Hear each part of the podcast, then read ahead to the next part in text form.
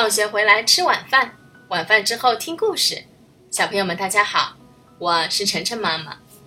今天晨晨妈妈给小朋友们讲的这个故事的名字，叫做《小熊找彩虹》。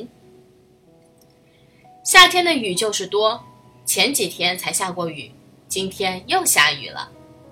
不过唯一的好处是，雨后会很凉快，这也是小熊不那么讨厌雨的原因。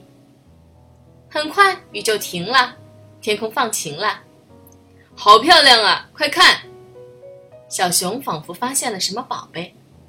什么呀？大惊小怪的。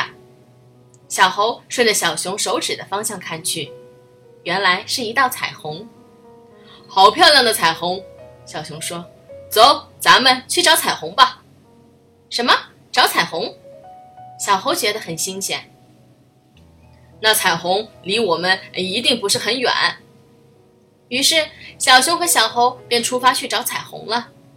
跑了好多路，他们终于看到彩虹了，七种色彩闪闪发光。小熊和小猴走到彩虹边，伸手摸了摸彩虹，胖乎乎的彩虹真可爱。嘿嘿，彩虹的身子忽然扭了扭，别摸我了，好痒痒呀。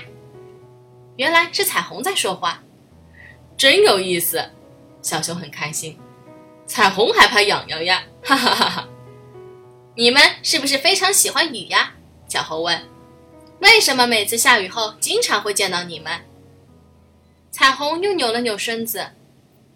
不是我们喜欢雨，而是大雨过后的天气条件有利于我们出现呀，所以我们和雨是分不开的好伙伴呢。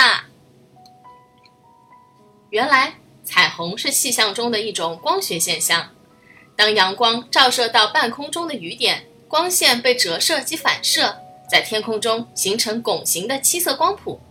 彩虹的七彩颜色一般分为红、橙、黄、绿、青、蓝、紫。